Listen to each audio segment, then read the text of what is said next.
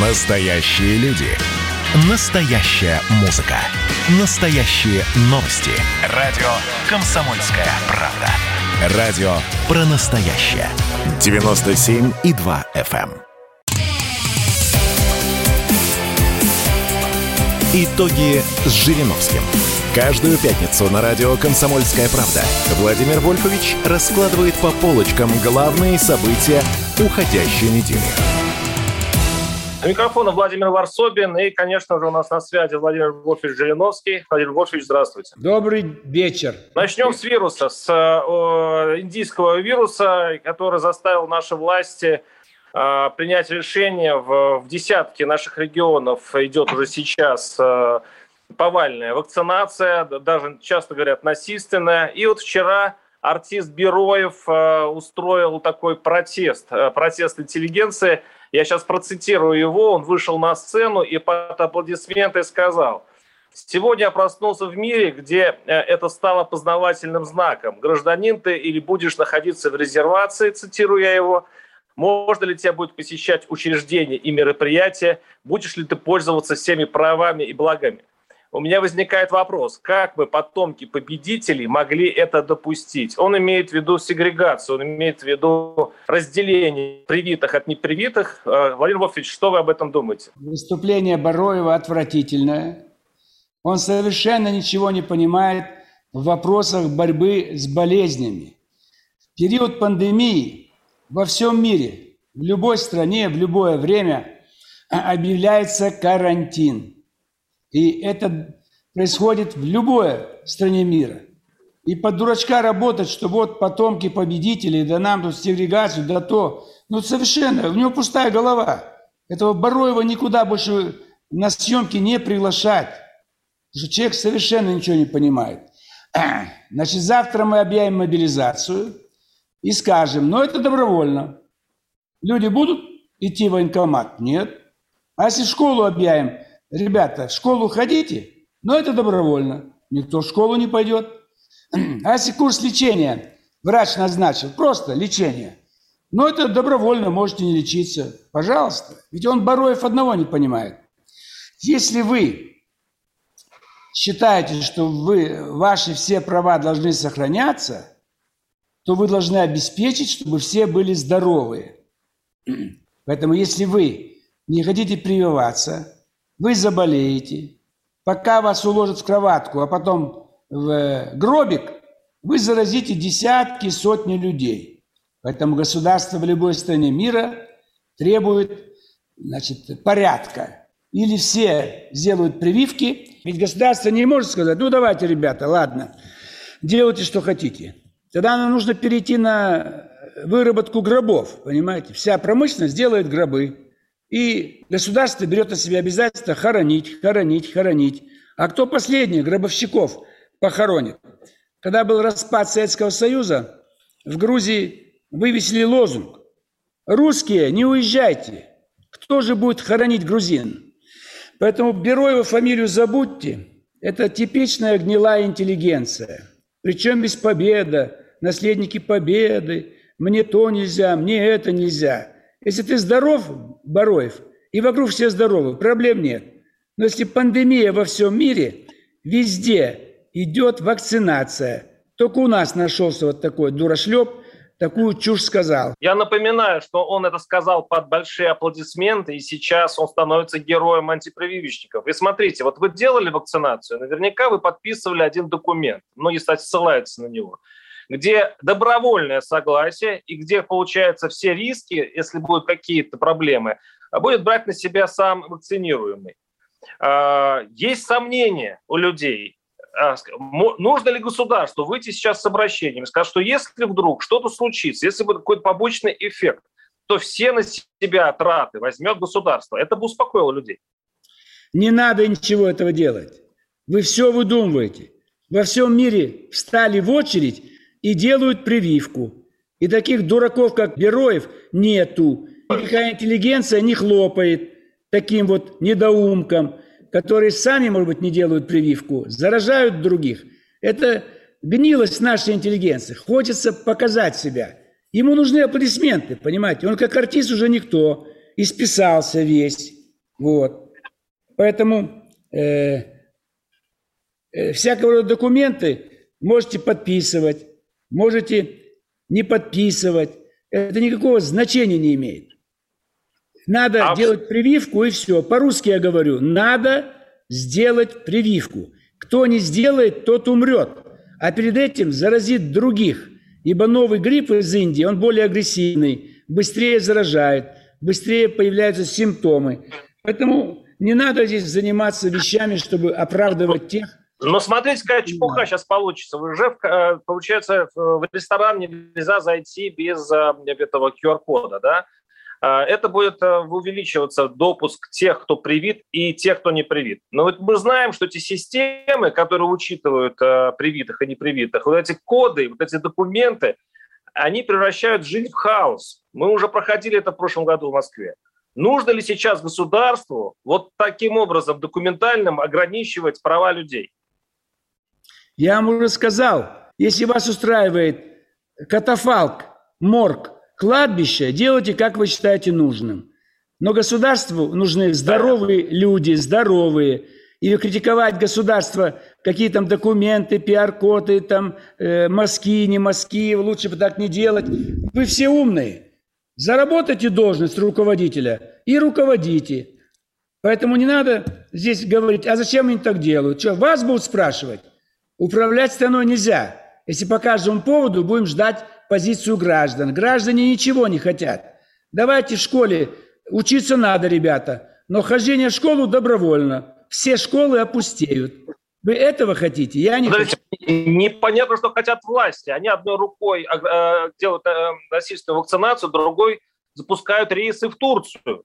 Люди дезориентированы, они не понимают, что делает государство. Вот сейчас возобновляется авиасообщение. США, Италии, Кипра, Болгарии, Бельгии, Иордании, Северной Македонии. В Турцию пустили, народ повалил в Турцию. Это что? Это э, одна рука не знает, что делает вторая?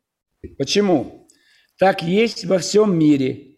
Нужно э, жесткие условия не создавать, чтобы граждане не отчаивались. Кто здоров, можете лететь на любой курорт и там оказаться в компании со здоровыми. Отдохнете, вернетесь. Если вы бесшабашный и больной полетите, вы в самолете людей заразите, на курорте заразите. Сейчас в одной азиатской стране введено уголовное наказание за отказ от прививки. Иначе э, в этой стране вымрет половина населения. Поэтому, Варсобин, хватит стонать. Вы все интеллигенция, революционеры. Вам обязательно нужно, так сказать, праздник устраивать. Я, я написал свою колонку и написал да. свое, а, свое видео а, в своем YouTube-канале. И, и вот именно с теми же словами. Я, я, у меня то же самое мнение, что у вас, Владимир Гофович. Вы не представляете, ну? сколько на меня налетело людей, сколько людей меня назвали фашистом, Столько людей сказали, что я таким образом э, оскорбляю людей, которые не даю им выбора. Я просто сейчас транслирую настроение народа. Вот и все. Дорогой товарищ Варсобин, это не настроение народа. Это отдельные люди. Им хочется повыпендриваться. Вы понимаете? Чтобы кого-то заметили, он должен сказать другое. Не то, как все думают, а другое. Тогда его заметят. Вот Бероев, кому он нужен? А он выступил против прививок, и мы с вами говорим. И миллионы людей услышали снова это гнусное имя. Бароев, там, Бероев. Так и остальные, кто к вам обратился, что вы еще их имена назовите. Вот они так, вас фашистом уже считают. Внимания не обращайте. Не надо обращать внимание. По любому поводу люди будут давать разные точки зрения. Всем хочется себя обозначить, что он тоже великий, все знает, все может, но это издержки нашей жизни, по-другому не бывает. Так, так же происходит в любой стране мира, в любой. Ну, кстати, в Израиле э, такие же меры были приняты, и э, евреи добились хороших, кстати, результатов. Э, с, э, у них э, обуздали они все-таки вирус, там у них ситуация попроще. Мы сейчас прервемся и э, вернемся в эфир через несколько минут.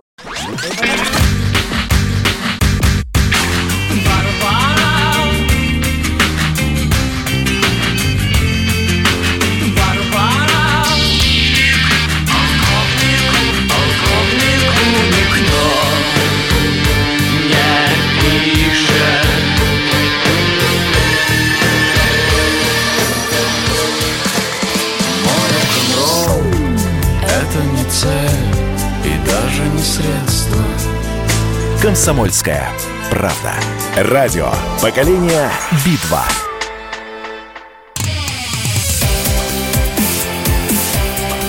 Итоги с Жириновским. Каждую пятницу на радио «Комсомольская правда» Владимир Вольфович раскладывает по полочкам главные события уходящей недели.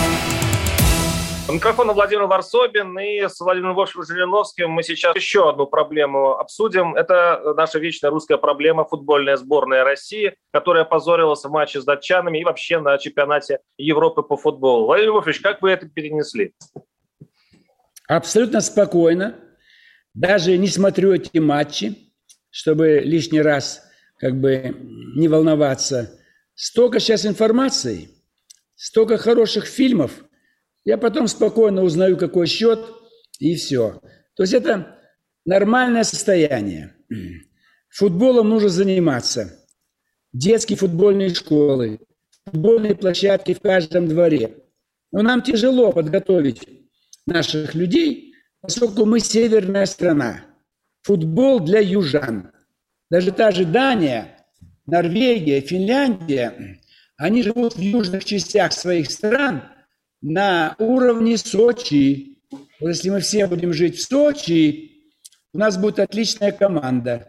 Поэтому надо готовить специально, э, быстрее выдавать паспорта русским, которые живут на юге бывших советских республик, то та же Украина, э, Узбекистан, Казахстан. Чем мы жалеем паспорта? Собирать нужно футболистов, которые за представление гражданства будут несколько лет хорошо играть. Видите, деньги не помогают. Там плохие команды в Узбекистане, там плохие, ну, не очень хорошие игроки, я вам скажу так. Там не наберешь э, на сборную России. Да вы набираете детей, из которых вырастут мастера. Вы что, хотите, чтобы готовые там были? Взяли бы в 2010 году ребят десятилетних, сейчас бы у вас была бы отличная команда. Поэтому это не проблема. Просто Российский футбольный союз э, живет по факту. Есть чемпионат, выставили, проиграли, выиграли и дальше ждут там два года очередной чемпионат. А это нужно ездить по всей стране, как демография. Я свой раз предлагал. По всему миру стихийные бедствия. Сколько сирот Э, шляются по дорогам планеты Земля. Давайте их собирать, вести к нам в детские дома, учат русский язык. Мы получаем дополнительную прибавку к нашему населению. Ну а кто будет заниматься? Никто. Поговорили, разошлись. Это Министерство труда могло бы заниматься. Или новое министерство, которое можно было бы создать по вопросам демографии, интеграции, там, не знаю, иностранной рабочей силы. То есть нужен орган, управление, которое будет этим заниматься. Но у нас есть РФС, Российский футбольный союз.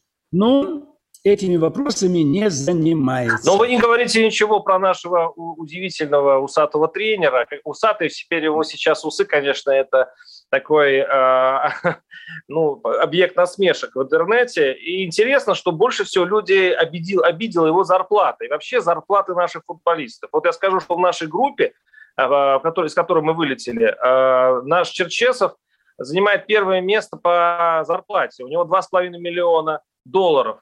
Э, он обходит бельгийца, он обходит датчанина и так далее. И вообще мы по поводу зарплат, такое ощущение, впереди планеты всей. Но эти инвалиды не могут за такие деньги играть в футбол. Вот такое сейчас мнение в народе. Да, может быть, надо прекратить финансировать государство вот, вот это убыточное мероприятие? Но мы играем с теми, кто получает огромные деньги. Если ребята будут выходить на поле с зарплатой 50 тысяч рублей в месяц, им будет немножко неудобно и стыдно, когда рядом бегают хуже их играющие и получающие по миллиону в неделю, а то и в день. Поэтому нам это вот львацкие э, закидоны пользы никакой не дадут давайте сократим, давайте уменьшим. Вопрос воспитательный.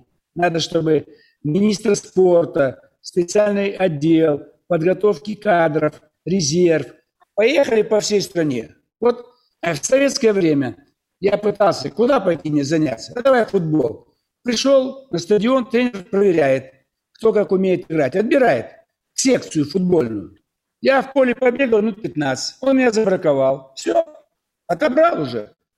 Так и по всей стране. Давайте забракуем. А знаете, как отбирают, Владимир Владимирович, как отбирают? Родители да, платят денежки, чтобы их ребенок попал в секцию, потом попал в молодежную сборную, наверное. Денежки все решают. Сейчас устроить ребенка в секцию – это очень дорогое занятие. Знаю. И при советской власти я спрашивал у парня, он шел вечером на тренировку, вот вся его амуниция стоит тысячу долларов. И тогда у наших э, юниоров, там, школьников не было таких денег. Я согласен, что спортивная форма, тренировки, секции – все это дорогое удовольствие. Но отдельно государство имеет возможности создавать бесплатные секции по всей стране, везде иметь футбольные площадки в каждом дворе и проводить... Э, у нас был тогда, как назывался, кожаный мяч. Пожалуйста, дворовые команды играют. Лучшая команда идет в район, лучшие из района в город. Постепенно они поднимаются э, наверх.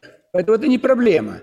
Просто решили, что сейчас за деньги пусть сами рынок рассудит. Вот рынок рассудил. Ребята получают хорошо, а играют плохо. Поэтому здесь, повторяю, мы можем сто раз одно и то же дол дол долдонить, но мы должны сети по сбору футболистов рас раскинуть пошире, но при этом понять, надо же анализировать, кто лучше всех играет в футбол. Бразилия, Аргентина, Португалия, Испания, Италия. Где они находятся? На юге. Мы же не можем уехать все на юг. Можем больше платить, больше тренировать. Но мы северная страна. Если бы не дедушка Ленин, дурачок этот, мы бы сейчас все жили бы в Константинополе, в Анталии, все были бы русские земли. И тогда у нас команда была бы лучше, ибо дети с детского сада бы гоняли мяч. А у нас в снегу все, пурга, как нам жить? Поэтому э, климат, у нас лучшие достижения хоккей, и коньки, и лыжи. Поэтому это тоже надо учитывать. Ребята не виноваты, что мы живем в холодном климате, и тренироваться тяжело. Пошли да. дальше. Это футбол. Да, Валерий Львович, давайте посмотрим, давайте еще кто, кто нас пытался обидеть, э, кроме сборной Бельгии. Это корабль Defender, а, британский боевой корабль, который вошел в русские воды Черного моря. И теперь и там разница, а, разные показания. То мы бомбили предупредительными бомбами, то ли нет. Но что это значит, что за знак показал нам, показал нам Запад и Великобритания? Это происходит все сто лет. Ничего нового нету. В 1941-м немцы постоянно нарушали наше воздушное и морское пространство. И все 76 лет после окончания войны постоянно это происходит. И на Дальнем Востоке, и на Балтике, и на Юге. Поэтому сейчас были предупредительные выстрелы. В следующий раз нужно отбомбить ближе к корме, к судну, так, чтобы волна морская как следует окатила бы все этот кораблик, и матросы бы попросились бы на берег. Рядом Констанца, румынский порт, и немедленно сошли на берег, вызвали самолет из Вашингтона и улетели. А этот эсминец будет стоять, как ржавая э, консервная банка. То есть усиливать вот такие заградительные меры, чтобы никому было неповадно вторгаться, не только вторгаться в территориальные воды России, а подходить, подходить вообще. Он там Крым вот далеко, далеко. Это не, в международных правилах это не международные, а точнее, это не территориальные воды России. По всем международным картам это воды Украины. И, Нет. Э, капитан, и капитан сказал, по всем картам, вот всем, это мы не заходили ни в чьи российские воды. И когда вы разбомбите корабль России, этот, э, э великобританский, то международное сообщество э, вас потащит в Гаагу или в какой-нибудь суд ООН. А, а, там, а там нормальные карты, ну такие международные карты, где действительно это территория Украины. Поэтому, возможно, и не, и не бомбили, и не будут бомбить э, корабли в этом случае. Тогда мне вопросы не задавайте. Вы же мне вопрос задаете. А подаете аргументы для тех людей, которые негодяи, которые считают, что Крым – это часть Украины. Я никогда Крым считал частью Украины. И мы здесь в парламенте ратифицировали соглашение о вхождении Крыма в состав России, и у каждой территории есть определенная морская полоса, которую пересекать нельзя. Если мы согласимся, что данное британское судно находилось в территориальных водах Украины, тогда нужно выбрасывать белый флаг и заканчивать нашей страной. Понимаете? Международное вот право существует, Владимир Вольфович? Да, международное право существует, правильно. Вот по международному праву он находился в наших территориальных водах. Пусть отойдет подальше на 10 километров, и все. Тогда он будет не в наших территориальных Международное водах. право пока не признает эти воды нашими. Вот в чем беда. Вот в этом и парадокс, Владимир А я вам говорю еще раз. Вы же меня спрашиваете. Да, да. У меня позиция одна. Это наши территориальные воды. И кто еще раз пересечет границу наших территориальных вод, это судно будет разбомблено. И акулы и рыбы будут жрать вкусное мясо британских моряков. Вот так нам уже им сказать, они близко на 100 километров не подойдут. Поэтому надо действовать жестко, решительно, тем более, когда речь идет о наших территориальных водах. Все? Все, а, мы таким образом переходим в третью часть. Оставайтесь с нами. А, вернемся через пару минут. Будет а, блок новостей. Без шансов, без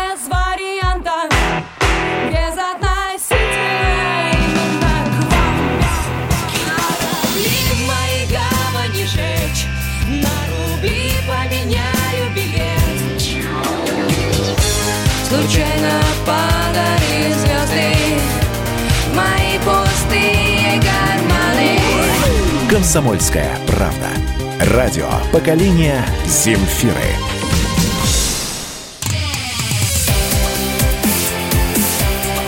Итоги с Жириновским. Каждую пятницу на радио «Комсомольская правда» Владимир Вольфович раскладывает по полочкам главные события уходящей недели.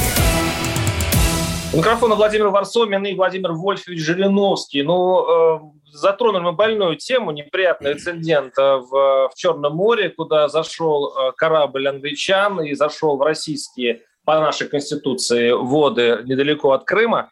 Э, по нему вроде бы то ли открыли, то ли не открыли предупредительный огонь, но интересная реакция на это э, в Германии. Вот депутат Бундестага Савим э, Даг Делен заявил, заявила, что правительство открыто ставит вопрос о подготовке к войне с Россией. И что это был такой разведывательный маневр. Владимир это все серьезно? Мы что, на грани какой-то войны? Не какой-то, а мировой, похоже. Мир всегда находится на грани вооруженных конфликтов. Рядом, соседняя страна, малый, большой. Насчет сценария, насчет возможного столкновения России и Германии на территории Украины – я об этом сказал ровно пять лет назад, в шестнадцатом году. Возьмите передачу мою с Соловьевым, я это сказал и повторял каждый год. Сценарий есть такой, но он, возможно, не будет осуществлен, поскольку люди боятся большой войны, особенно немцы. Это, может быть, провокационные вещи, когда подбрасывают сценарий якобы есть, что Германия с Россией схлестнется, будет война на территории Украины специально – чтобы ссорить Украину, вернее, ссорить Германию с Россией и под, э, как бы подначивать Украину. Конечно, никогда Германия не будет воевать. У нее охота воевать отбита вперед на тысячу лет. Никогда больше Германия ни с кем воевать не будет. А Украина – это хворост, чтобы поджечь какой-то маленький конфликт большой против России. И когда вы мне говорите, что международное право есть, я согласен. Но 80 лет назад немцы знали международное право и нарушали границы Советского Союза ежедневно. По всей границе от Мурманска до Одессы вторгались немецкие самолеты. Чего они про международное право не думали? Если бы Сталин был бы более умный человек, мы бы раздолбали бы полностью все германские армии, 200 дивизий, на территории Польши и сохранили бы жизнь наших солдат. И война бы длилась бы 2-3 месяца. Но малограмотный человек сидел в Кремле.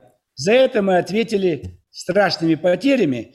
И сегодня все еще решаем, кто виноват, да где, да вот там международные воды, эсминец вошел.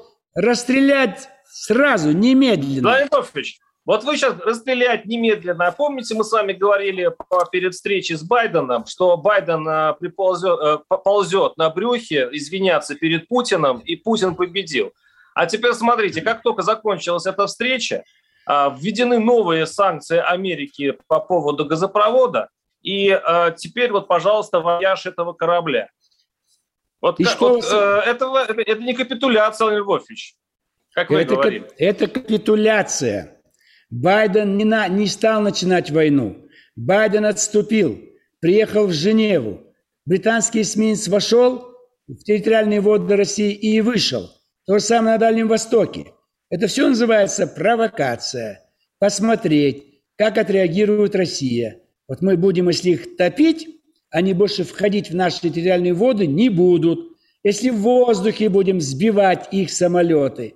Когда сбили нашего летчика в Сирии, на севере, и турки, э, турецкий самолет его сбил, турки доказывали, что это уже были, было воздушное пространство Турции. Мы так не считали. Если бы я был в Кремле, то ближайшие все аэродромы Турции были бы уничтожены. И на каждом было бы не менее 20 э, истребителей Турции. И турки бы ничего бы не сделали. Абсолютно.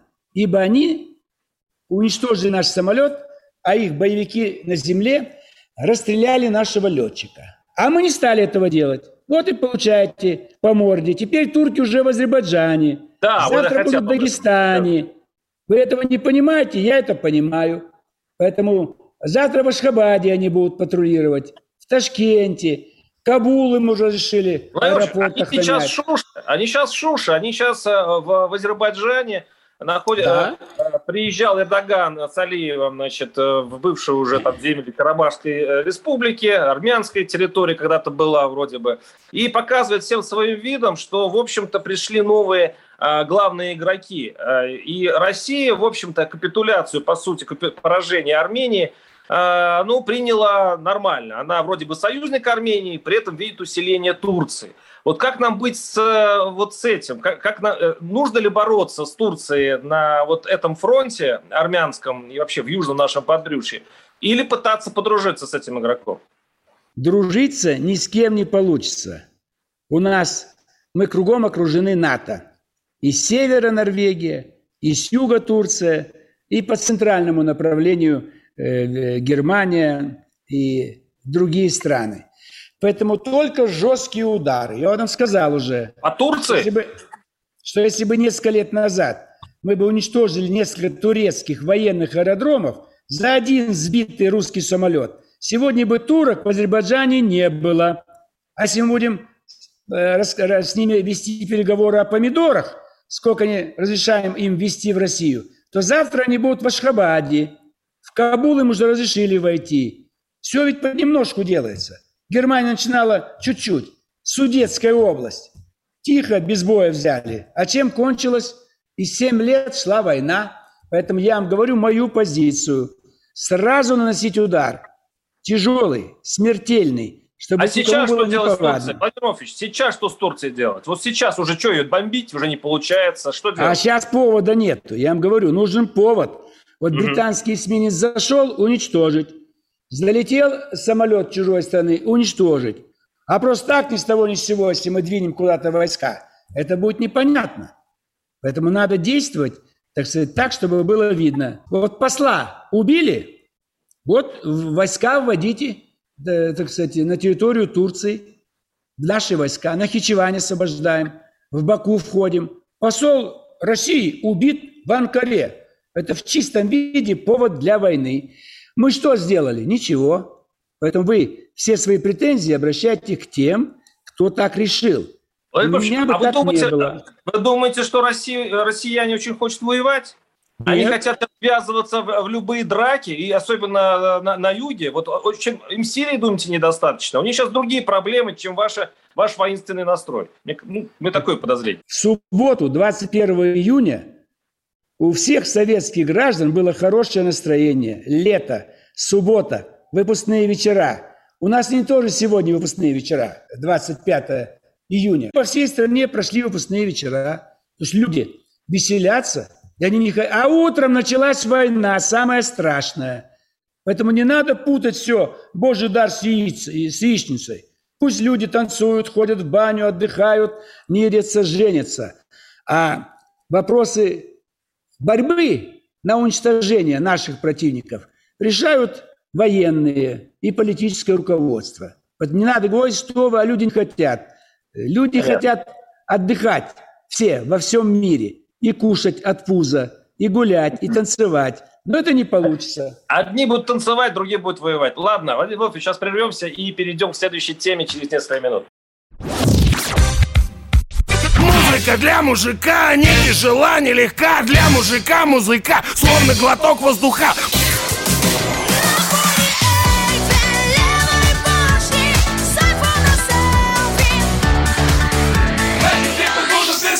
«Комсомольская правда».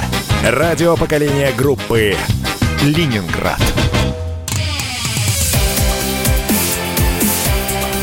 Итоги с Жириновским.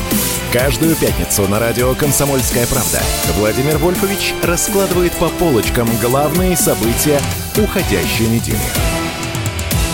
Микрофон Владимир Варсобин и, конечно же, Владимир Вольфович Жириновский, лидер ЛДПР. А, и сейчас я предлагаю, Владимир Вольфович, в концовке нашей передачи поговорить об истории. Интересная дата. 1907 год, 114 лет назад, Сталин организовал ограбление инкассаторской кареты в Тифлисе, назвав это экспроприацией. По сути, это вот начало э, карьеры э, Иосифа Виссарионовича, Э, и причем жесткое начало, и я думаю, что стоит об этом поговорить.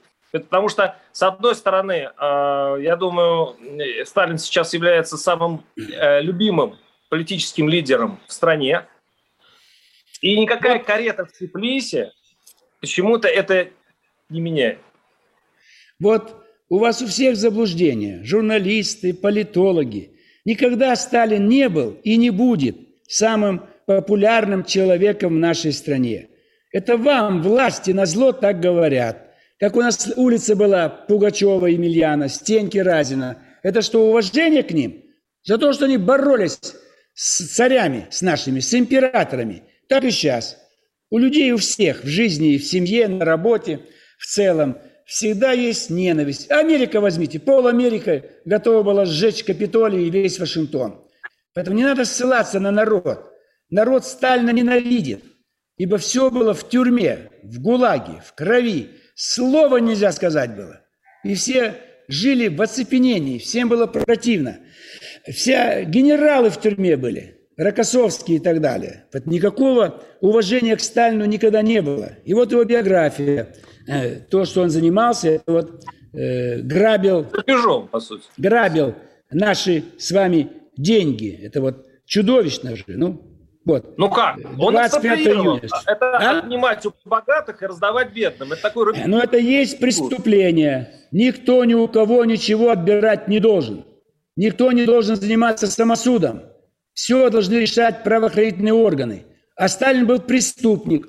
Он не хотел, чтобы кто-то занимался. Он решал грабить, грабить, грабить и отвозить деньги дедушке Ленину. А потом проспал вооруженное восстание – то есть это все криминальная группировка, захватившая незаконно власть в октябре 17 года. Надо всю правду сказать про них, что они кокаинчиком увлекались, так сказать, жили на деньги немцев, французов, что это бездельники, бомжи, э, как, дармоеды, нахлебники. Они никогда не работали. Где трудовая книжка Сталина, Ленина? Что они делали? Бродяги, бомжи. В армии служили? Нет. Сколько он женщин изнасиловал Сталин? А Ленин не мог отцом стать, потому что больной человек был. То есть сплошной обман. Все, что есть... А почему, а, почему, а почему в этом случае наши власти, вот вы сказали интересную фразу, это вам власти, мол, э, вам, журналистам, мне, правда, никто ничего не диктует, но э, почему власти интересно преувеличивать значение Сталина сейчас? Почему такая любовь наших властей к этому вождю? А для того, чтобы иметь, э, понимать, что люди хотят? Ах, вам Сталин нравится? Вы его уважаете? Он у вас на первом месте, вы получите Сталина. У меня было шесть избирательных кампаний на выборах президента. Шесть раз. Это рекорд в мире и в Европе. Я говорил, вы чего хотите? Вы хотите наведения порядка? Я наведу. Это будет Иван Грозный, Петр I и Сталин в одном флаконе. Хотите, я это сделаю. Но они меня не избрали. Избрали Подожди, других. Вы хотите стать Сталином и критикуете его? Близко мне не нужен ваш Сталин. Ненавижу этого негодяя. Я говорю Так о том, что в стать. Вы нашей сейчас только истории было.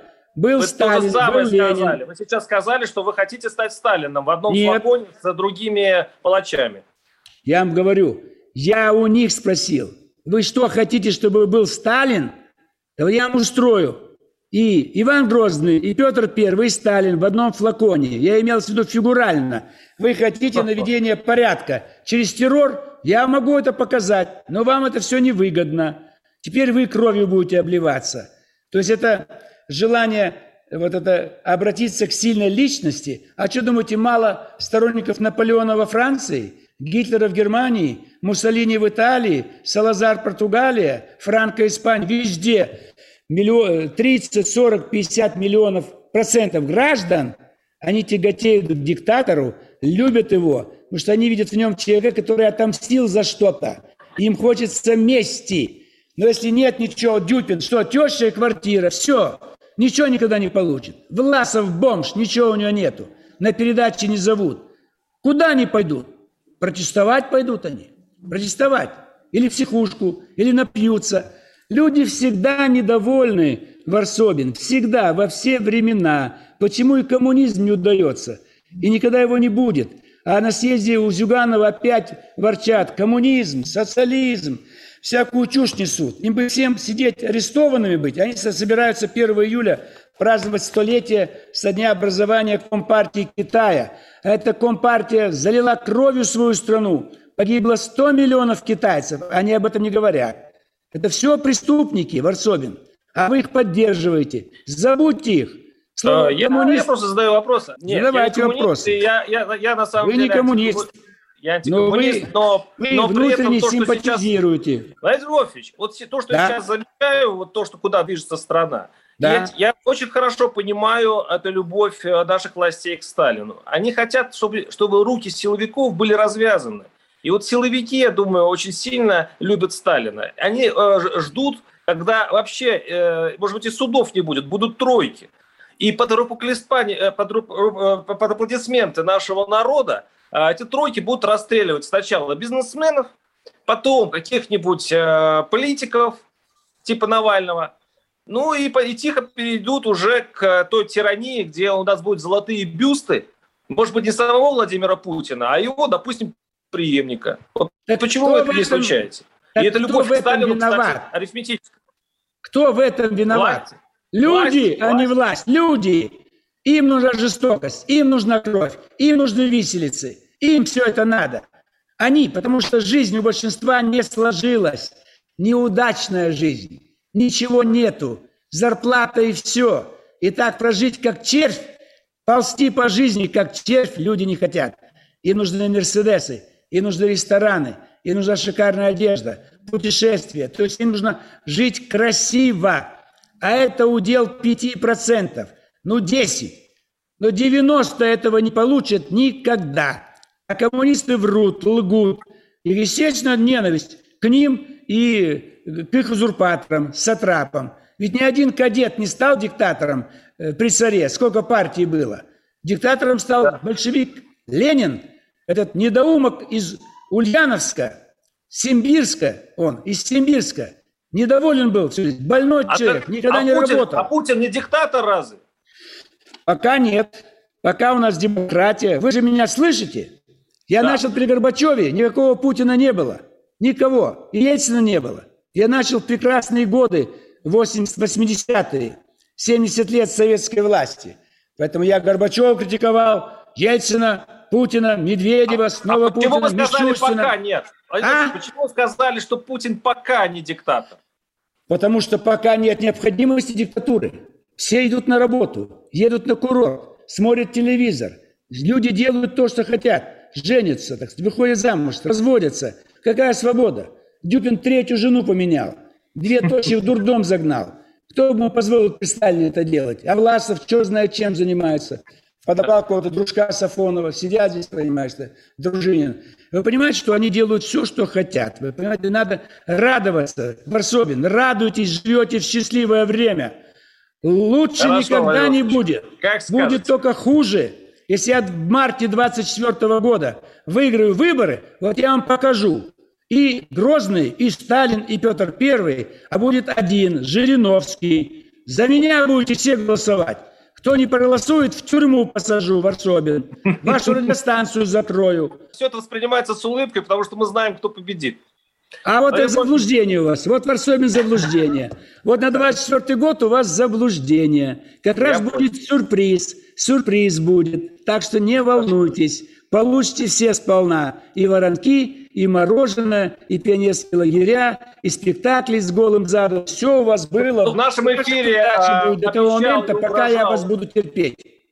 Обещал и угрожал Владимир Львович Жириновский, э, и мы прервемся, но только на неделю, и вернемся к вам в ту же пятницу, в то же определенное время. В 7 вечера, в каждую пятницу. До свидания. До свидания. До свидания. Итоги с Жириновским.